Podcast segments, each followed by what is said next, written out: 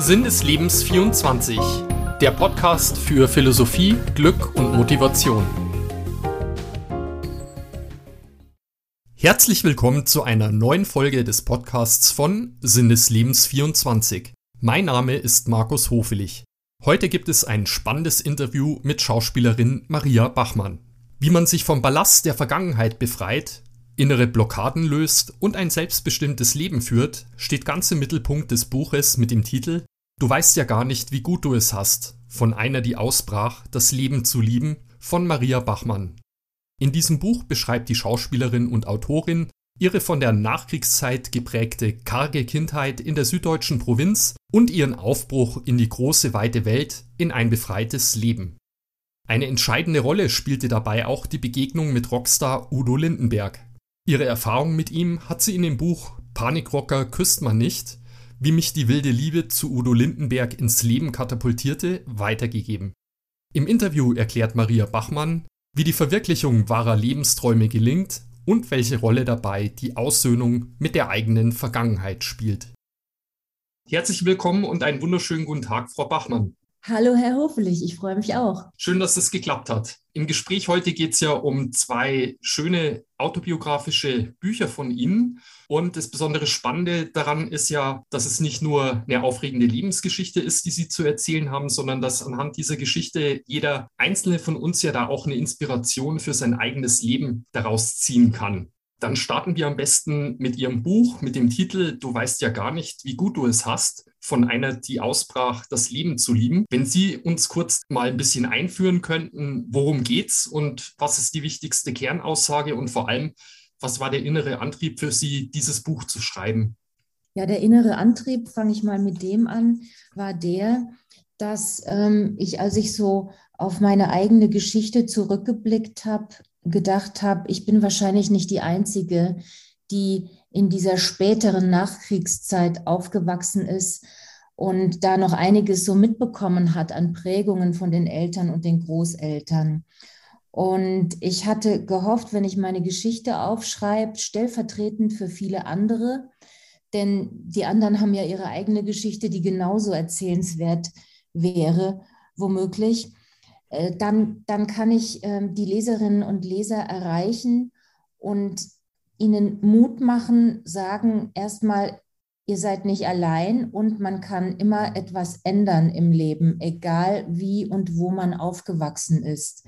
Wenn man nämlich sich mit seinem Leben beschäftigt und erkennt, was da schiefgelaufen ist und ein Stück weit auch an sich arbeitet und Interesse an sich hat, dann lernt man mit der Zeit das Vergangene anders zu betrachten und ähm, das, was die Eltern einen an unliebsamen Prägungen mitgegeben haben, nicht mehr als das eigene zu sehen, sondern man lernt das loszulassen, ihnen zurückzugeben und kann sich auf seine eigenen Ressourcen und Ziele wieder besinnen. Mhm. Sie sind ja auch nicht als Schauspielerin geboren worden und in einer Großstadt aufgewachsen, in der großen, weiten Welt, ganz im Gegenteil. Und davon handelt ja auch Ihr Buch. Wenn Sie uns noch mal kurz zeitlich auf Ihrer Lebensreise zurücknehmen könnten in Ihre Anfänge, wie haben Sie da Ihre karge Jugend im ländlichen Nordbayern der 60er Jahre erlebt und was hat Sie da am meisten geprägt und beeinflusst? Mhm. Also heute in der Rückschau kann ich natürlich vieles ganz anders bewerten als früher. Heute mhm. sehe ich auch alles Schöne, was da war. Also das Sitzen auf dem Kirschbaum im Garten und äh, Schlager singen, äh, mit dem Vater auf dem Moped, Moped in den äh, Weinberg fahren, äh, im Garten spielen mit den Hühnern und den Hasen und so weiter und so fort, das Plätzchen backen mit der Mutter. Das hat jetzt eine andere Wertigkeit und einen anderen Glanz als vor Jahren, wo ich das überhaupt nicht erkennen konnte, weil es alles überlagert war mit dem, was mich so blockiert hat in meinem Erwachsenenleben. Und mhm. das waren so Dinge wie Angst vor Bestrafung, mhm. ähm, Liebsein äh, war gleichgesetzt mit Liebe. Also wenn ich lieb war, dann war soweit alles okay. Dann eben auch die falsch ausgelegte Botschaft in der religiösen Erziehung. Also ich bin sehr streng katholisch aufgewachsen und dann kamen halt auch so Drohungen, wenn der liebe Gott das sieht und so weiter. Also ich wurde viel mit Drohungen, Bedrohung und Bestrafung umgeben.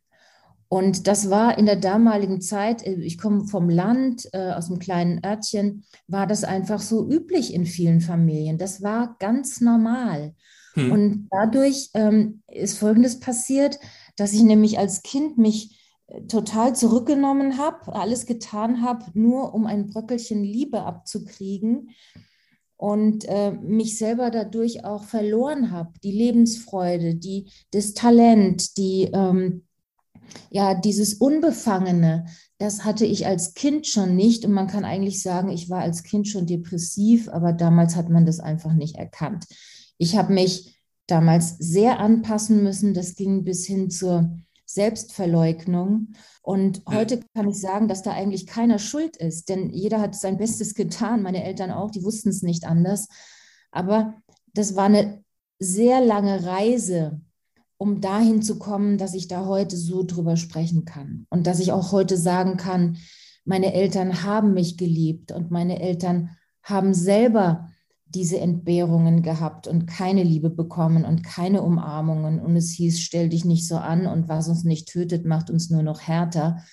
Äh, mein Vater war äh, mit, mit 16 kam der schon, äh, musste er in den Krieg ziehen nach Frankreich zur Wehrmacht und war dann vier Jahre lang in der Wüste Sahara unter den Briten in Gefangenschaft, hat da auch schreckliche Dinge erlebt, über die er nur zum Teil gesprochen hat. Und er kam zurück als, als traumatisierter Mann. Und damals gab es natürlich keine Psychotherapie und nichts, sondern man hat diese ganzen Einflüsse und den Schock und alles das weggesteckt, unter den Teppich gekehrt und versucht, sein Leben zu leben. Und meiner Mutter ging es genauso. Die ähm, kommt aus einer Bauersfamilie und die haben sich dann im Acker in die Ackerfurche geworfen, wenn die Flieger kamen oder sind in den Keller geflüchtet. Das haben viele, viele Eltern und Großeltern erlebt.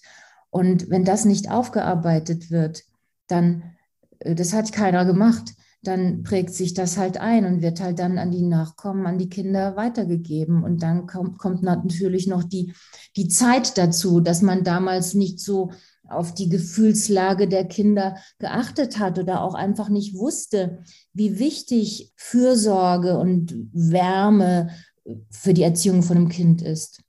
Mhm. Ja, ich denke mal, dass das ja auch nicht nur ihr persönliches Schicksal betroffen hat, sondern eigentlich alle, die in dieser Generation aufgewachsen sind. Und die allerwichtigste Frage ist ja dann, wie haben Sie es geschafft, sich aus dieser Enge, die Sie damals erlebt haben, zu befreien und vor allem ein selbstbestimmtes Leben zu führen?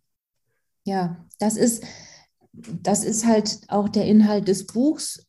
Und äh, was ganz überraschend ist, ich hätte nicht gedacht, dass so viele sich darin wiedererkennen und vor allem auch jüngere Leute, also die 20 Jahre jünger sind als ich, wobei ich dachte, die haben doch das Problem eigentlich gar nicht mehr.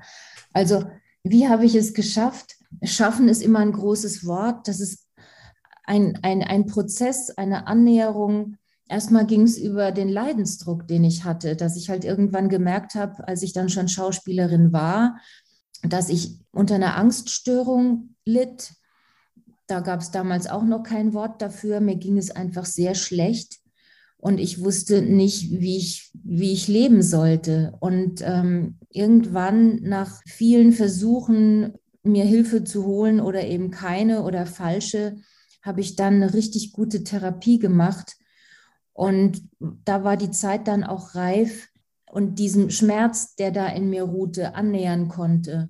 Und durch diese Unterstützung und viele Selbsterfahrungsdinge, die ich gemacht habe, habe ich mich mir selber mehr annähern können und ähm, ja auch so die, die Angst vor mir selber ein Stück weit verloren. Und das ist aber wirklich ein Erkenntnisprozess und ich kann nur sagen, der lohnt sich für jeden, ob man jetzt äh, Eltern hatte, die noch den Krieg erlebt haben oder nicht, sondern es ist ein, ein, ein Weg so zum eigenen Ich, indem man erkennt, was gehört denn eigentlich zu mir und was ist denn da alles in meinem Rucksack drin, den ich übernommen habe, ungefragt oder den mir als Kind übergestülpt wurde.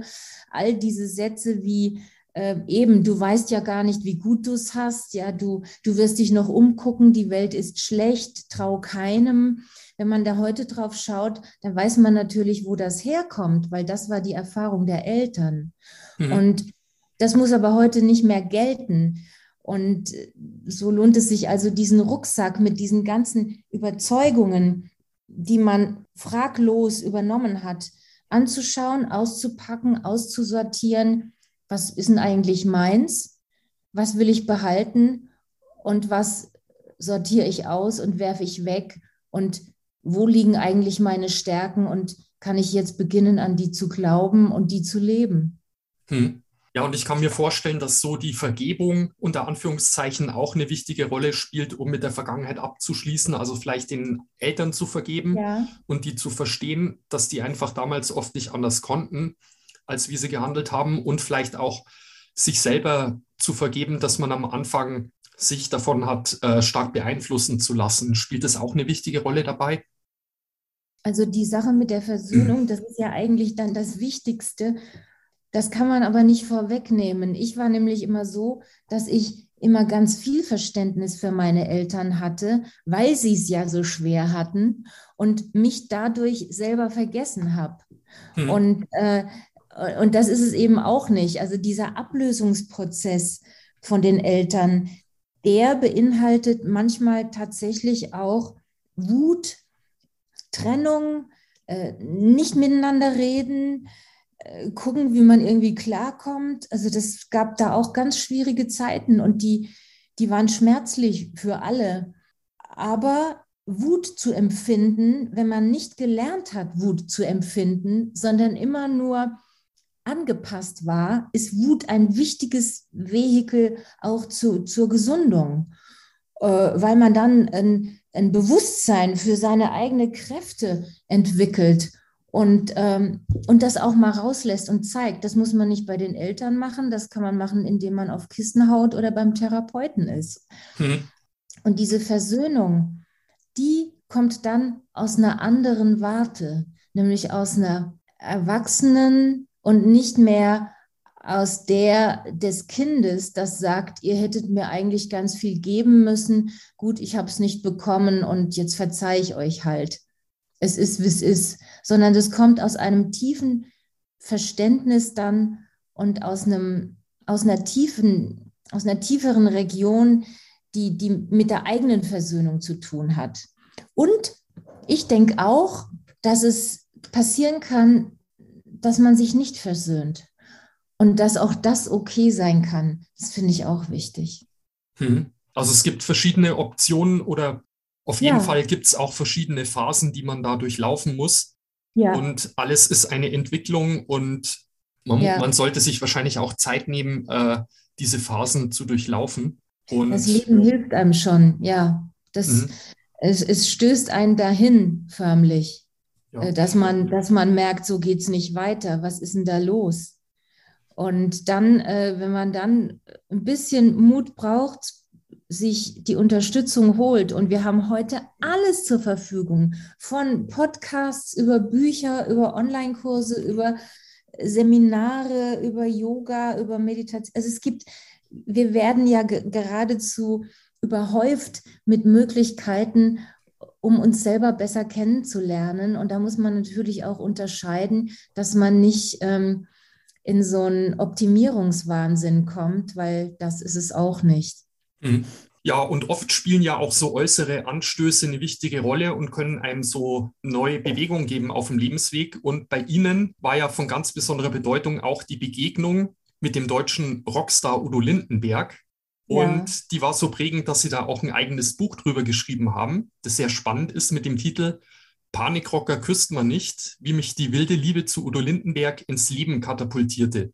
Das ja. Buch ist ja schon ein bisschen älter, das haben sie ursprünglich von 1994, äh, ist es das erste Mal erschienen, aber im letzten Jahr ist es nochmal in einer Neuauflage erschienen, was ja auch zeigt, dass die Nachfrage an diesen Themen nach wie vor ungebrochen ist. Und was ich da spannend fand bei der Beschäftigung mit dem Thema, war, dass Udo Lindenberg natürlich da auch einen kurzen Kommentar zu ihrem Buch geschrieben hat auf Amazon und wo es sonst auch veröffentlicht ist. Und den möchte ich gerne hier kurz vorlesen. Also Udo Lindenberg schreibt über sie und über das Buch. Maria war damals schon eine schlaue Frau. Erst ein bisschen schüchtern vom Kartoffelacker in die Großstadt, künstlerisch, immer neugierig auf die Wundertüte des Lebens. Heute gibt sie den Leuten viel Energy, Fraktion, Durchblick und Unbescheidenheit.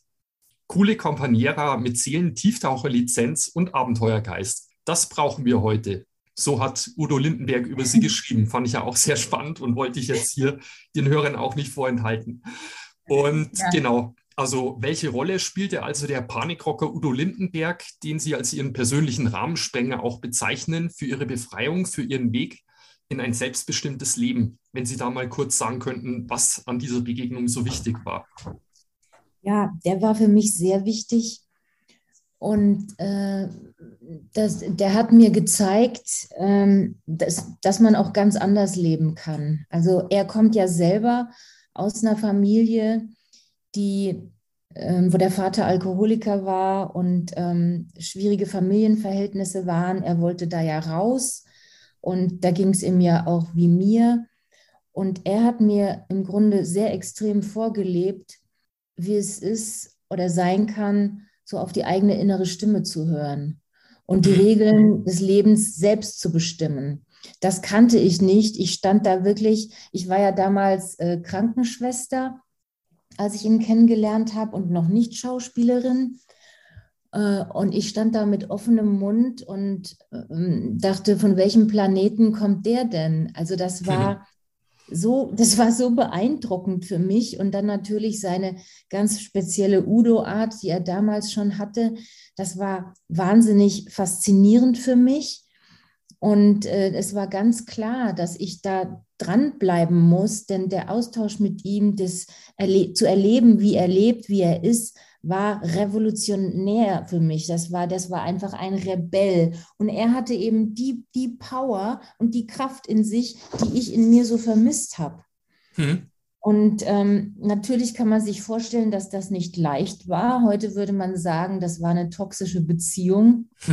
kann ich mir vorstellen. Weil, weil äh, äh, er natürlich äh, ein absoluter Freigeist war und ich angepasst und äh, auch noch ein großes Stück weit voller Lebensangst mit den Füßen im Betonkübel der, ähm, der Schüchternheit und, und, und Angst.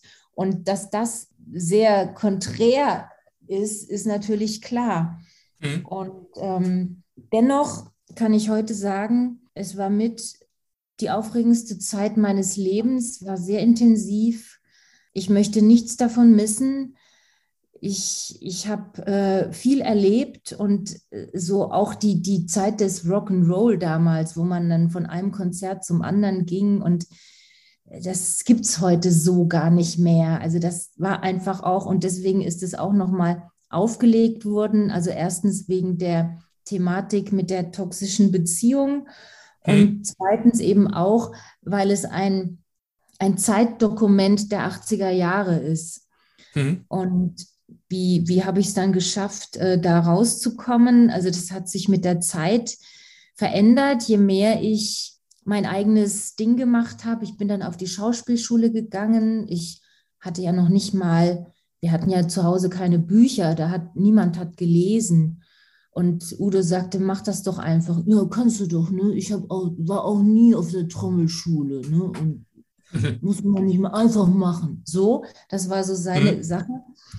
Und je mehr ich dann meinen mein Weg gefunden habe und mich da durchgeboxt habe, umso mehr Selbstbewusstsein habe ich auch bekommen, umso mehr Selbstwertgefühl ist gekommen hm. und umso mehr hat sich diese Beziehung dann auch verändert. Und das war auch gut. Ja, also das heißt, ohne Udo hätten Sie wahrscheinlich den Mut nicht aufgebracht, äh, Schauspielerin zu werden. Dann würden Sie heute wahrscheinlich immer noch Krankenschwester sein. Das glaube ich nicht. Ich glaube, ich wäre trotzdem äh, in diese Richtung gegangen und hätte es versucht, aber sagen wir so, er war ein Brandbeschleuniger. Hm. Okay. ja, und ich denke mal, nicht in jedem Leben taucht ein Brandbeschleuniger von dem Kaliber Udo Lindenberg auf, aber ich denke mal, wenn man so achtsam durchs Leben geht, wird man hier und da doch auf bestimmte Personen stoßen, die einen so ein bisschen triggern und die einem so ein bisschen einen Schub geben, äh, um selber auf die richtige, authentische Lebensbahn zu kommen. Ja, das ist ganz wichtig, was Sie gerade sagen, weil wichtig sind tatsächlich Menschen, die an einen glauben und die auch einen Blick für einen haben und gute Freunde sind und die die Wahrheit sagen und mit denen man sich wirklich gut austauschen kann. Das braucht man. Man braucht äh, Unterstützer in den eigenen, im eigenen Umfeld. Mhm. Und alleine ist es schwierig. Und deswegen sind die, die Menschen so wichtig. Wir können uns gegenseitig so viel geben und, und unterstützen. Und so habe ich das auch erfahren. Also jetzt nicht nur über Udo, sondern eben auch über Freundschaften, die sich aufgebaut haben dann. Mhm. Ja, Frau Bachmann, lassen Sie uns trotzdem noch mal jetzt hier einen kurzen Blick auf Ihre bewegte Karriere und Ihr spannendes Leben als Schauspielerin werfen. Ähm, es war ja so, dass Sie Ende der 80er Jahre Ihre Arbeit als Krankenschwester aufgegeben haben und schließlich in Hamburg eine Ausbildung zur Schauspielerin gemacht haben. Danach waren sie Moderatorin bei Radio Hamburg und der große Durchbruch, der kam dann schließlich 1992 mit dem Werbespot. Dann klappt es auch mit dem Nachbarn. Die Kinder der 90er äh, werden sich sicher noch dran erinnern. Und dann ging es eigentlich Schlag auf Schlag. Dann haben sie auch Hauptrollen bekommen in bekannten Fernsehserien, zum Beispiel Mitte der 90er Jahre spielten sie die Hauptrolle in der Sitcom Die Viersteins. Das war ja auch die erste von Pro7 eigenproduzierte Serie. Danach lag ihr Schwerpunkt, glaube ich, hauptsächlich in Filmen und Fernsehserien im öffentlich-rechtlichen Bereich in ARD und ZDF. Ein Highlight war sicher auch die beliebte Serie Adelheid und ihre Mörder und viele, viele mehr. Besonders spannend finde ich aber auch bei ihnen, dass sie nicht nur vor der Kamera standen, sondern 1998 haben sie auch ihr erstes Drehbuch geschrieben für den Fernsehfilm Ein Mann fällt nicht vom Himmel fürs ZDF. Und dann folgten später noch weitere Drehbücher, unter anderem fürs ZDF Ein Sommertraum oder Fünf Tage Vollmond. Aber damit nicht genug. Sie haben auch im Jahr 2000 die Regie übernommen für ihr Kinodrehbuch mit dem Titel Thema Nummer 1 und haben eben gezeigt, dass sie nicht nur vor der Kamera eine gute Figur machen, sondern auch wirklich als Drehbuchautorin und Regisseurin. Und danach folgten auch weitere Auftritte in vielen bekannten und beliebten Serien, unter anderem die Bergretter oder Wilsberg und Soko Stuttgart und viele, viele mehr. Ja, wenn man ihr bewegtes und abwechslungsreiches Schauspielerleben anschaut, was hat Ihnen am meisten Freude bereitet? Ich, ich habe ein buntes Leben und eigentlich kann ich sagen, alles das, was ich mache, macht mir in dem Moment Spaß, wo ich es mache. Wenn ich am Drehort bin, bin ich gerne Schauspielerin und wenn ich schreibe, dann schreibe ich gern. Und wenn ich coache, dann coache ich gern. Also es ist vielfältig und ich freue mich, dass ich das so machen darf. Mhm. Klingt sehr spannend. Also Sie haben es gerade schon angesprochen, neben Ihrem Beruf als Schauspielerin und Autorin sind Sie ja auch als Coach tätig. Ähm, welche Zielgruppe sprechen Sie da vor allem an und welche Themen stehen dabei im Vordergrund, wenn Sie dazu kurz was sagen könnten? Mhm.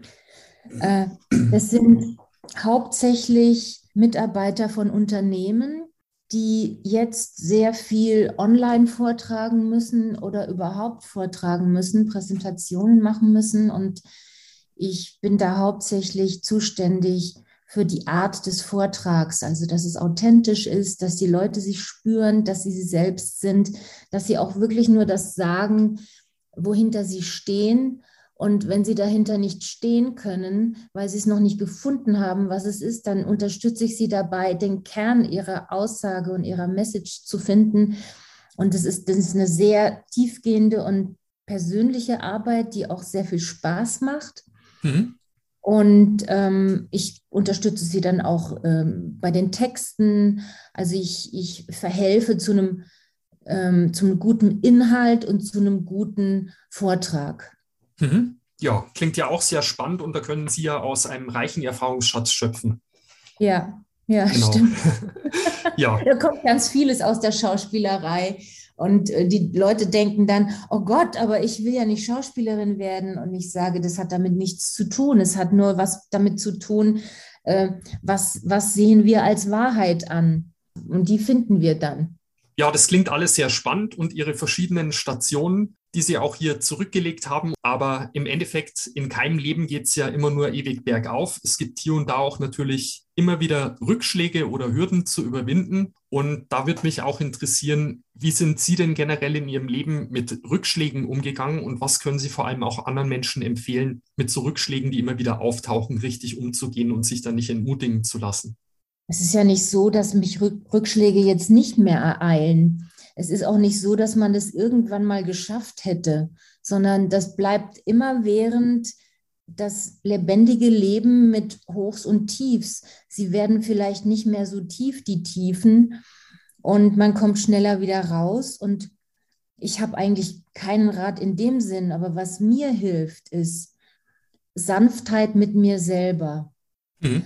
Äh, Druck rausnehmen, ähm, die Dinge von der anderen Seite beleuchten, gucken, für, für was ist das jetzt gut, was ist das Gute daran, was ist der Vorteil daran, was, was kann ich da erkennen, was will das Leben mir zeigen, äh, wonach ist mir jetzt, was tut mir gut, äh, kleine Schritte machen. Ja, also es geht um hauptsächlich sanft sein und dann, die, und dann auch Entscheidungen treffen, die kraftvoll sind. Mhm. Ja. Okay, also diese Niederlagen oder vermeintlichen Niederlagen oder Rückschläge sind nicht unbedingt Dinge, die uns schaden, sondern die uns Nein. auch vielleicht ähm, ein Zeichen geben könnten, dass wir unseren Weg korrigieren oder dass vielleicht das Ziel nicht das Richtige ist oder generell unser Leben auf die richtigen Bahnen zu lenken oder vielleicht eine Prüfung, um selber zu hinterfragen, ist dieses Ziel, die, das ich ansteuere, wirklich das Richtige für mich?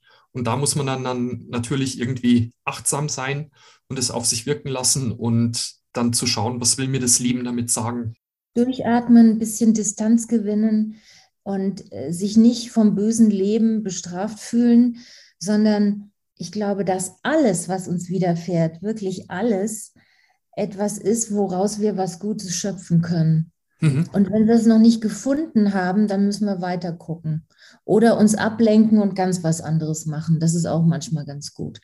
Mhm. Ja, und was ist denn abschließend jetzt nochmal kurz so Ihr wichtigster Rat für Menschen, die sich ein selbstbestimmtes, erfüllendes und sinnvolles Leben wünschen, ähnlich wie hm. Sie damals und bisher noch nicht wissen, was sie machen wollen oder sollen? Was ist so Ihr wichtigster Rat für diese Menschen, äh, ja, wie sie sich am besten im Leben orientieren, ähm, wo sie ihre Erfüllung finden können?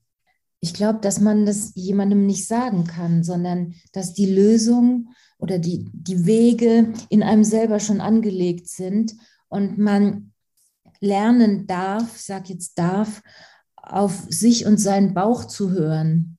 Mhm. Und ähm, mit Geduld geht das schon und mit einem Optimismus und auch einer Portion Humor finde ich ganz wichtig. Und das zusammenbringen mit dem, was der Kopf sagt. Und ähm, ich glaube, dass, dass es da keine keinen Ratschlag gibt. Und da, ich denke mir jetzt auch, wer bin ich, dass ich Ratschläge verteilen könnte. Das sind nur so meine Gedanken dazu oder so, wie ich es mache oder machen würde. Und manchmal steht man dann halt auch eine Weile auf dem Schlauch. Und dann kann ich mich fragen, okay, ist auf, ist auf dem Schlauch stehen gerade auch, auch in Ordnung für eine Zeit? Ja, mhm. dann ist es eben so. Dann braucht es, dann braucht es noch eine Weile, bis ich auf, auf eine Lösung komme. Mhm. Also da durchaus äh, dem Leben immer wieder neu zu vertrauen. Ja, das ist überhaupt das Wichtigste, das Vertrauen zu lernen oder zu vertiefen. Mhm. In meinem Fall musste ich es erst lernen. Und jetzt kann ich wirklich sagen, ich habe jetzt Vertrauen ins Leben. Mhm. Und das macht natürlich dann auch Herausforderungen erträglicher. Oder dass man sagt, es wird schon, es wird schon. Und oder auch mal einen mutigen Schritt macht und, äh, und einfach springt. Also das habe ich Gott sei Dank gelernt. Es gibt Menschen, die sagen, wenn man kein Vertrauen ins Leben hat oder das nie gewonnen hat früher, äh, dann wird man das nie wiederfinden. Bin ich überhaupt nicht der Meinung. Ich finde, man kann alles wieder neu lernen und auch neue, neue Kraftpole in sich selber finden. Es ist mhm. nie zu spät dafür. Also das gibt dann jedem noch Hoffnung, der auch vielleicht denkt, er wäre jetzt zu alt oder steckt in der Midlife-Crisis. Also Sie sagen auch, es ist nie zu spät für eine Veränderung und ähm, man sollte zu jeder Zeit zumindest den Versuch wagen, wirklich das Beste aus seinem Leben zu machen und seine Träume auch nicht aus den Augen zu verlieren. Ja, genau. Mhm.